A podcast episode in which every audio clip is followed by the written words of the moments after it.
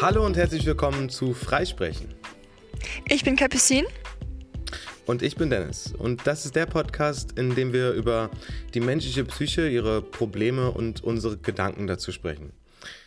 Wir sind aktuell bei dem Thema der Bulimie nervosa, einer der Essstörungen, und möchten euch heute ein wenig über die Diagnosekriterien dieser ähm, Erkrankung ja, berichten, euch näher bringen, damit ihr vielleicht ein wenig Verständnis dafür aufbringen könnt und vielleicht auch ein wenig Wissen mitnimmt. Genau. Ich fange gleich mal an. Also du hast schon gesagt, es geht um Bulimie oder im Fachterminus Bulimia nervosa. Ähm, was stellst du dir denn unter Bulimie vor? Du bist ja ein Laie in dem Gebiet, soweit ich weiß. Ähm, was glaubst du denn, was Bulimia nervosa Schrägstrich Bulimie eigentlich ist? Ja, sehr viel kann ich dazu gar nicht sagen. Also das Einzige, was ich damit eben verbinde, ist, dass ja das Erbrechen nach, äh, im Nachhinein von Mahlzeiten. Also, mhm. dass man ja Nahrung zu sich nimmt und die dann quasi direkt danach wieder ähm, auf dem Klo erbricht, damit diese Kalorien, die man sich zugenommen hat, nicht in den ähm, Kreislauf gelangen. Mhm. Ja, das ist auf jeden Fall schon mal ein sehr wichtiges Symptom, auf jeden Fall. Ähm, du hast schon gesagt, das Brechen, das Essen und das Brechen spielt eine große Rolle. Deswegen heißt es ja auch Essbrechsucht, denn auch die Bulimie ist eine Sucht, so wie auch die Magersucht. Und ähm, wir können ja gleich mal wieder ins ICD-10 einsteigen. Was sagt das eigentlich? Also so wie die Magersucht, die wir im letzten Kapitel behandelt haben, wird, findet sich auch die Bulimie im ICD-10 unter dem Teil der Essstörungen. Das sind die F50er-Diagnosen, hatten wir schon mal gesagt. Und die Essbrechsucht, Schrägstrich Bulimia nervosa, befindet sich in der F50.2. Was glaubst du denn ist das Ziel von Bulimia nervosa? Also wieso erbrecht man nach dem Essen wieder? Du hast schon gesagt, keine Kalorien, aber was ist denn das übergeordnete Ziel wahrscheinlich? Da sie ja eben sehr mit der ähm ich sag mal, der Magersucht äh, ist jetzt kein fachlicher Begriff, aber jeder weiß, was damit gemeint ist. Äh, verwandt ist, ist, sind eben die Ziele wahrscheinlich genau die, exakt dieselben. Eben Gewichtsreduktion oder Gewicht beibehalten, eben die Kontrolle zu haben, um ein gewisses Ziel zu erreichen, um eben ein bestimmtes Bild von sich selbst zu erfüllen oder aufrechtzuerhalten. Ja, glaube ich auf jeden Fall auch. Also, das wissen wir auch, weil wir es recherchiert haben. Ähm, und ich finde es aber auch ganz wichtig. Also, es ist sehr viel, sehr ähnlich wie eine Anorexie, wie du auch gerade schon gesagt hast. Und trotzdem ähm, finde ich es gut und wichtig, dass wir eine eigene Folge darüber machen, weil es trotzdem nochmal eine andere Erstörung ist. Und ich glaube, viele BulimikerInnen auch darunter leiden, dass man sie oft einfach in die Magersuchtschiene mit reinschiebt und ihre Krankheit nicht als eigenständiges Krankheitsbild erkennt. Ja, also ich kann mir auch sehr vorstellen, also die Magersucht an sich ist ja schon kein, okay, welche Krankheit ist schon etwas Schönes oder Leichtes, aber ja. dieser Punkt des Erbrechens, der bringt ja so viele, die wir gleich noch ausführen, so viele Folgeschäden und mhm. ja, mit sich, also das muss unfassbar anstrengend sein, kann ich mir vorstellen, sich nach jedem, ja. ähm, nach jeder Mahlzeit zu erbrechen. Also jeder, der es schon mal erbrochen hat, weil er krank war oder was, ich, was auch immer, weil er vielleicht mal über den Durst getrunken hat, ähm, weiß, dass Erbrechen nicht keine schöne ähm, ja, Tätigkeit ist. Definitiv. Um es mal sehr äh, milde auszudrücken. Es ist auch der Hauptunterscheidungspunkt zur Anorexie tatsächlich. Also, äh, wir haben ja schon gesagt, in Anorexie ist es so, dass man möglichst wenig isst und möglichst wenig Kalorien zu sich nimmt. Und BulimikerInnen entscheiden sich dafür, regelmäßig zu essen, teilweise sogar Fressanfälle zu haben, wie man es nennt. Also sehr, sehr viel auf einmal zu essen, weil sie wissen, dass sie sich danach erbrechen werden und somit weniger bis keine Kalorien in den Kreislauf gelangen. Und somit gaukelt man sich selber vor, man könne ja einfach Unmengen viel essen. Ähm, was auch tatsächlich dazu führt, dass es oft so ein so beide ähm, Krankheiten miteinander zusammenhängen. Also zum Beispiel, dass Anorektikerinnen sagen, sie möchten nicht mehr, also ja, sie möchten nicht mehr ähm, nicht mehr essen, sondern möchten wieder anfangen zu essen, denken sich, dann erbreche ich mich halt. Oder sie sind auf dem Weg der Besserung und merken, sie werden in Anführungsstrichen dicker und werden wieder normalgewichtig und ähm, wollen das nicht und erbrechen sich dann deswegen. Also es ist oft ein Zusammenspiel der beiden Krankheiten ohnehin. Vielleicht geht es ja den äh, ZuhörerInnen ebenso wie mir. Ich, ich habe echt Probleme, diese beiden Erkrankungen auseinanderzuhalten, beziehungsweise sie voneinander zu trennen. Hm. Also, ja, das verstehe ich. Gerade wenn man jetzt sagt, wenn du jetzt sagst, die kommen oft zusammen oder die wechseln sich ab, es ist so eine Art Phasen. Also ich, ich kann da jetzt keinen abgesehen von dem äh, Ab äh, Punkt des Erbrechens kann ich keinen Unterschied erkennen. Ja, also wie gesagt, man ist keine Bulimiker, also man wird nicht als Bulimikerin oder Bulimiker diagnostiziert, wenn man sich nicht erbricht. Das ist eben einer der Hauptunterschiede in den Symptomen. Aber auch das Gewicht ist ein großer Unterschied. Also ähm, man, darf es, man darf sich darauf nicht festnageln, aber es ist oft so, dass Anorexie-PatientInnen sehr viel dünner sind als BulimikerInnen, weil es da zwar auch um Abnehmen geht, aber es ist eben weniger erfolgreich, wenn man ähm, sich, wenn man weiter isst sozusagen und sich erbricht. Und oft ist auch so ein Binge-Eating-Verhalten drin, also eben Fressanfälle, die dann auch immer wieder zur Gewichtszunahme führen. Deswegen sagt man, ist das auch ein Gewichts, äh, ein, ein Unterschied ähm, im Gewicht eben. Aber es kann natürlich sein, dass eine Anorektikerin, das hatten wir auch schon mal in der letzten Folge angesprochen, ähm, normalgewichtig ist und es deswegen nicht erkannt wird. Also im Endeffekt ist der Hauptunterschiedsmerkmal tatsächlich ähm, das Essverhalten bzw. Essbrechverhalten. Wenn das Gewicht bei ähm, Bulimikerinnen deutlich höher ist, also im, im Durchschnitt, dann kann ich mir vorstellen, dass dieser Punkt, diese, die Beibehaltung der Erkrankung, weil sie eben nicht so schnell auffällt, deutlich stärker ist. Mm. Das stimmt. Also wenn ich das so quasi die, die, die das, das Leid die ganze Zeit mit mir selbst ausmache und keiner davon mitbekommt, dann ist die, die Chance geringer, dass äh, irgendwie ja mich vielleicht jemand darauf aufmerksam macht oder mich fragt, ob ich, ob es mir nicht gut geht oder dergleichen. Das stimmt auf jeden Fall, ähm, wobei das Essverhalten schon auch auffällig ist. Also eben eines der Hauptsymptome sind die wiederholten Anfälle von starkem Heißhunger, wo dann eben sehr viel gegessen wird. Und dem wird zwar einerseits mit Brechen, teilweise aber auch mit Abführen entgegengewirkt oder extreme Diäten werden angefangen, sehr viel Sport wird getrieben, also so wie eben in den meisten Essstörungen, wo es ums Abnehmen geht. Das heißt, das Verhalten ist schon auch auffällig, wenn man mehr Zeit mit der Person verbringt. Ähm, ich denke auch gedanklich, wenn man sich viel mit ihr unterhält, äh, merkt man einfach, wie viel sich sie, die Person sich mit Essen beschäftigt und Kontrolle des Körpergewichts und einfach, ähm, wie viel das ihr Leben bestimmt, dieses Thema. Mhm. Aber es sind ja auch alles nur Dinge, die man wirklich sieht, wenn man ganz genau hinguckt. Ne? Also als naher Verwandter oder Freund oder dergleichen. Das stimmt. Also es ist auch ja, eine, Krankheit, die man auch verstecken möchte meistens und äh, die man nicht gerne mitteilt. Deswegen ist es wichtig, dass wenn man den Verdacht hat bei einer Freundin oder einem Freund oder eben nahestehenden Person, dass man das ruhig anspricht. Aber das haben wir, glaube ich, auch schon mal im letzten Live-Bericht gesagt, dass es nicht ganz einfach ist, ähm, das anzusprechen, dass man den richtigen Moment anpassen muss und die richtigen Worte finden muss. Aber hört doch da einfach mhm. mal in die Live-Bericht-Folge rein von der Anorexie. Da hat ähm, Kara, glaube ich, was ganz Gutes dazu gesagt. Genau. Aber wir können jetzt mal zum um, Verlauf dieser Erkrankung kommen. Ja, auf jeden Fall. Ich habe ähm, ja schon ein bisschen was dazu gesagt. Ähm, magst du einfach mal weitermachen? Ich hatte ja gesagt, es kann von der Anorexie zur Bulimie kommen. Aber man kann ja auch von vornherein sozusagen sich für die Bulimie entscheiden, mehr oder weniger. Obwohl Entscheidung auch natürlich bei der Erkrankung ein hartes Wort ist. Definitiv, deswegen sage ich mehr oder weniger. Also es ist schon eine bewusste Entscheidung, aber trotzdem ähm, die, für die Sucht entscheidet man sich dann im Endeffekt nicht nur für das erste Mal. Genau, und das ist, glaube ich, kann, vielleicht kurz einen Exkurs kann man dazwischen schieben.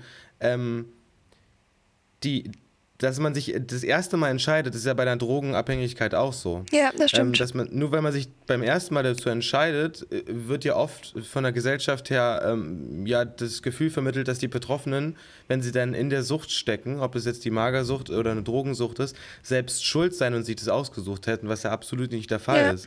Also es ist ja nicht ohne Grund eine, eine psychische Störung, aus der man eben nicht so einfach rauskommt, dafür gibt es eben Therapien, dafür hat sich die ähm, klinische Psychologie Verfahren überlegt, um diesen Menschen eben zu helfen. Ja. Diese Verfahren wären nicht notwendig, wenn sie es einfach so, auch ich, ich höre jetzt damit einfach auf und gut ist.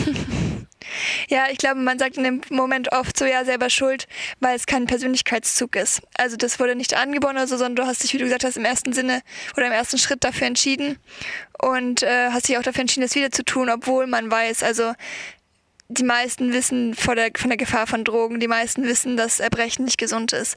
Ähm, und damit will ich niemanden verurteilen, sondern es ist einfach Fakt. Und deswegen glaube ich, ist da die Gesellschaft oft kritischer und sagt selber Schuld, aber das ist natürlich kein Umgang. Und deswegen sind wir auch da, um ein bisschen Unterstützung zu leisten und zu sehen, dass man auch anders mit der Sache umgehen kann, auf jeden Fall. Ganz genau. Allerdings äh, wird auch wieder äh, außer Acht gelassen, welche Umstände dazu geführt haben, dass man dieses erste Mal überhaupt gemacht hat. Egal stimmt. in welcher äh, Sucht. Also das wird wieder auch ausgeklammert und die sind ja auch die Kernpunkte, die dann in der Therapie, darum kommen wir dann in der ähm, dritten Folge dieser Reihe wieder ähm, zu sprechen kommen, ähm, ja, behandelt werden, mit denen angegangen werden.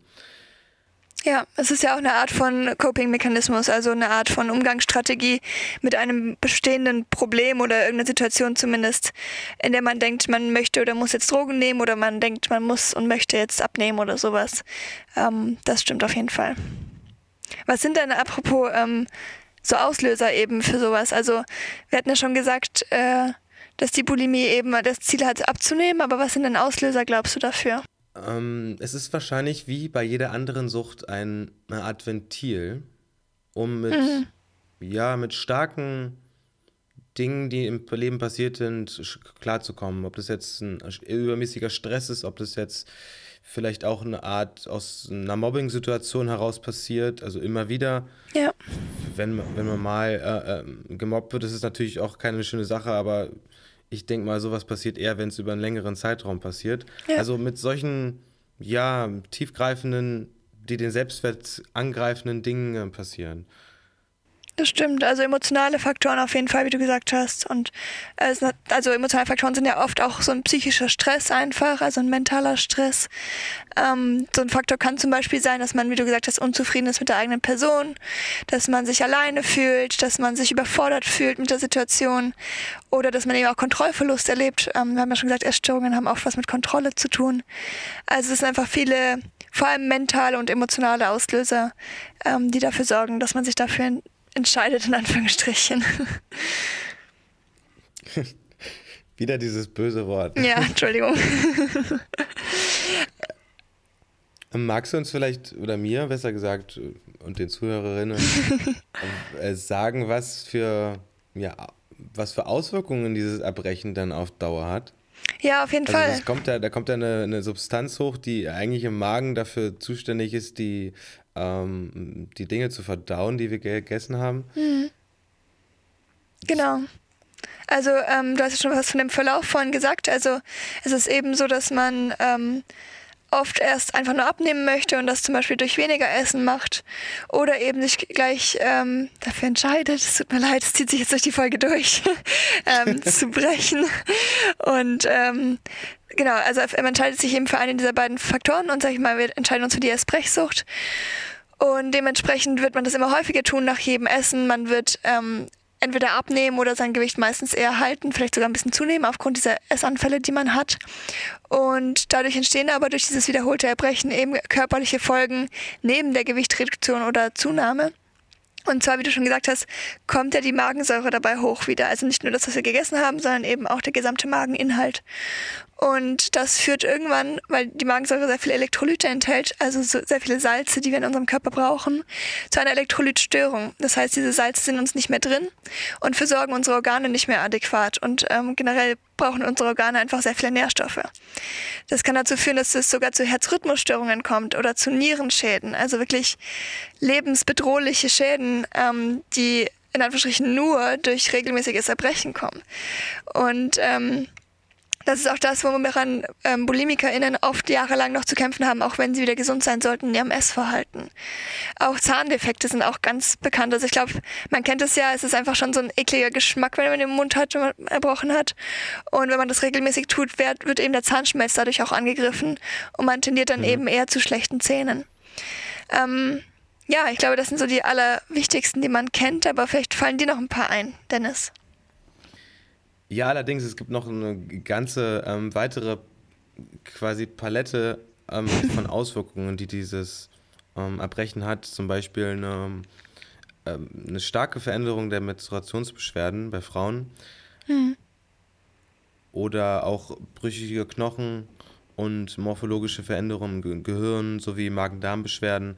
Also diese, ähm, ja, das sind sehr, sehr schwerwiegende Veränderungen, die da ähm, herbeigeführt werden. Ja, das stimmt. Allein durch dieses, äh, durch diesen quasi simplen Akt des Erbrechens. Das Ja. Muss man sich ja. mal durch den Kopf gehen lassen. Ja, vor allem einfach die Dauer. Also, dass es halt ähm, anhält, das Ganze. Also, brüchigere Knochen, Osteoporose ist einfach etwas, das bleibt ja einfach dadurch, dass wir unserem Körper nicht die ausreichenden äh, Nährstoffe geben, die wir eigentlich bräuchten. Und äh, so auch eben diese Magen-Darm-Störungen. Also zum Beispiel Entzündung der Speiseröhre gehört auch dazu. Also der ganze ähm, Essenstrakt sozusagen wird ja regelmäßig malträtiert und äh, muss das, was er eigentlich nach unten befördern würde, nach oben befördern. Und ist dadurch auch völlig verwirrt auf Dauer, weil das ist nicht das, wofür er gedacht ist. Und äh, das kann nicht, also das hat wirklich langfristige Folgen, weswegen ich auch nochmal hier davor warnen möchte, sich nicht leichtfertig zu erbrechen, weil es eben sehr ungesund ist auf Dauer. Und, Entschuldigung, ganz kurz muss ich nochmal einhaken. Äh, an sich ist Erbrechen ja auch ein Reflex und ein Schutzmechanismus unseres Körpers, dass wenn wir mal was Schlechtes gegessen haben oder uns mal wirklich nicht gut geht, dass es uns danach besser geht. Und deswegen sollten wir es auch nicht missbrauchen und unseren Körper bzw. unser Gehirn damit völlig verwirren. Allerdings. da diese, ja, diese Erkrankung, wie so viele andere, ähm, ja, quasi ziemlich starke Gründe haben, warum die Patienten das, oder Patientinnen das tun, mhm. gibt es natürlich auch andere Erkrankungen, die damit einhergehen. Der schöne Fachbegriff, den ich bis heute nicht aussprechen kann. Komorbiditäten. Oh, Perfekt. Glaub, doch, halb so geht. Genau. ähm, da runterfallen dann ähm, Substanzmissbrauch, also Alkohol, Drogen, obwohl ich die jetzt nicht miteinander voneinander trennen würde persönlich, aber das wird ja. in der Gesellschaft ja gerne getan. Ja. Ähm, also Nikotin und äh, verschiedene ähm, Substanzen, die einen eben einverleibt werden, um ja mit diesem Stress mit dem man nicht anders klarkommt, umzugehen. Ja, voll. Und auch dazu gehört unter anderem auch autoaggressives Verhalten, also Verhalten, das sich gegen sich selbst wendet und verletzend ist. Ähm, unter anderem kennt man da ganz klassisch das Ritzen, aber es ist eben auch das Erbrechen allein, ist ja schon ein Gewaltakt gegen seinen eigenen Körper. Hm. Des Weiteren auch noch Angststörungen und Panikattacken.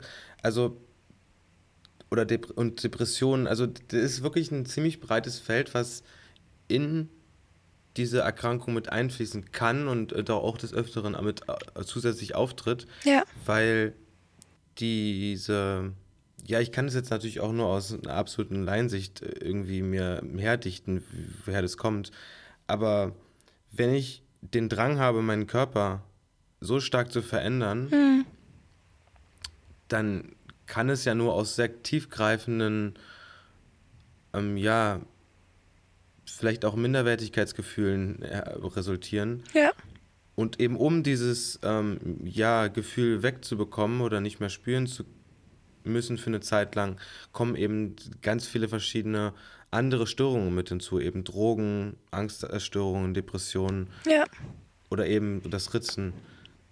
Ja. Also alles, was sehr starken ja, Gefühle auslöst, um dieses anderen, ähm, diesen anderen Stress zu übertünchen. Ja, was ich auch spannend fand, ist, äh, ich habe gelesen, dass eben unkontrolliertes Konsumverhalten dazu zählt und das macht, also zu den Komorbiditäten auch. Und das ähm, finde ich super spannend, weil klar, einerseits man konsumiert unkontrolliert Essen teilweise, also ist sehr impulsiv in seinem Essverhalten, aber es erstreckt sich wohl eben auch auf weitere Lebenslagen wie ähm, keine Ahnung, Fernsehkonsum oder eben Essen, äh, ich meine Shoppingkonsum und lauter solche Sachen. Und das ist eben daran sieht man nochmal ganz klar, dass es nur ein Symptom ist und dass das Verhalten bzw. die Ursache halt ganz anders liegt. Und die oberflächliche Ursache ist ja, wie wir schon gesagt haben, die Angst vor der Gewichtszunahme bzw. der Wunsch nach Gewichtsabnahme. Aber ähm, oft liegt die Ursache ja doch nochmal wo ganz anders, was es eben in der Therapie auch rauszufinden gilt. Und was ich auch sehr spannend finde, dass diese Störungen meistens nur ein Symptom sind von einem eigentlich anderen Problem. Äh, meine These ist ja wirklich, dass generell Süchte nur Symptome, eigentliche Symptome von einer tiefliegenden Störungen sind. Das ist meine These, die ich ja nicht äh, be belegen noch weder beweisen äh, kann, aber ja. äh, widerlegen noch beweisen kann. Aber ich gehe stark davon aus, dass da eben irgendeine andere Störung hinter sitzt, die dadurch ähm, versucht, ja, Wett oder besser ertragbar zu machen. Ich würde mit dem Wort Störung da vorsichtig umgehen, weil ich äh, selber Süchtige kenne, egal ob äh, substanzsüchtig oder eben essgestört. Ähm, die haben sicherlich ein anderes Problem, aber eine Störung vielleicht nicht unbedingt. Es ist nur ihre Art, mit dem Problem umzugehen. Okay, ich, ich habe jetzt nur von mir auf andere geschlossen, Ja, ja. was wir jetzt vielleicht ni- nicht unbedingt tun sollte, aber Aber ich meine, die These kann man immer stellen und dann kann man ja sich dazu, also ZuhörerInnen können ja jetzt sich mal überlegen, was ihre Meinung dazu ist. Dafür ist der Podcast ja auch da. allerdings, solange man es als These auch kennzeichnet Genau. und nicht als ähm, Fakt. Fakt, hinstellt. Genau, ja. Genau, wir sind auch schon fast am Ende. Ähm, überwiegend sind von der Bulimie sowie auch von der Anorexie Frauen betroffen, vor allem junge Frauen, Schrägstrich Jugendliche. Aber wie immer ist es auch wichtig, in den Essstörungen die Männer nicht zu vernachlässigen, weil diese, dadurch, dass sie unterrepräsentiert sind, oft noch mehr mit den ähm, Symptomen und mit der Störung zu kämpfen haben. Und wir würden uns auch super freuen, ähm, aufgrund dessen, wenn wir einen jungen Mann oder einen älteren Mann, das ist ganz egal eigentlich, einen Menschen, der sich als Mann identifiziert und eine Essstörung hat, ähm, mal als Gast da hätten. Wir haben nächste Woche noch eine weitere Frau, die von ihrem ähm, Essstörungserleben mit der Bulimie erzählt. Da freue ich mich auch schon sehr drauf, das mit euch zu teilen. Aber wir würden uns eben auch freuen, wenn mal eine männliche Perspektive in den Podcast mit reinkommen würde. Also wenn- du Lust hast, dann melde dich gerne bei uns. Oder wenn du jemanden kennst, dann frag doch gerne mal nach. Alles anonym, alles kann, nichts muss. Wir würden uns freuen. Genau, das wäre wirklich sehr schön. Um einfach mal vielleicht auch ein ganzheitliches Blick, ganzheitlichen Blick ähm, auf die Sache werfen zu können. Vielleicht Ja. auf, ist, ist vielleicht für andere äh, auch sehr hilfreich, Ja. ähm, die dann in der Situation sind. Ähm, falls diese Folge euch ja interessant für euch interessant war, dann hört doch vielleicht mal in die ähm, letzten drei Folgen rein. Da haben Ja. wir eben, wie schon öfter gesagt, über die Magersucht ähm, Ich gesprochen. glaube, es waren sogar vier Folgen. Wir hatten nämlich zwei Live-Berichte. Stimmt. Ja. Stimmt. Da habe ich, da habe ich, ich Schelm, habe eine unterschlagen. Ähm, die letzten vier Folgen, genau. Ja. Und hoffen dann auch wieder, ähm, dass ihr vielleicht irgendwas mitnehmen konntet, ein bisschen Verständnis mitnehmen könnt. Ja. Und wir freuen uns aufs nächste Mal. Genau, bis dann. Tschüss.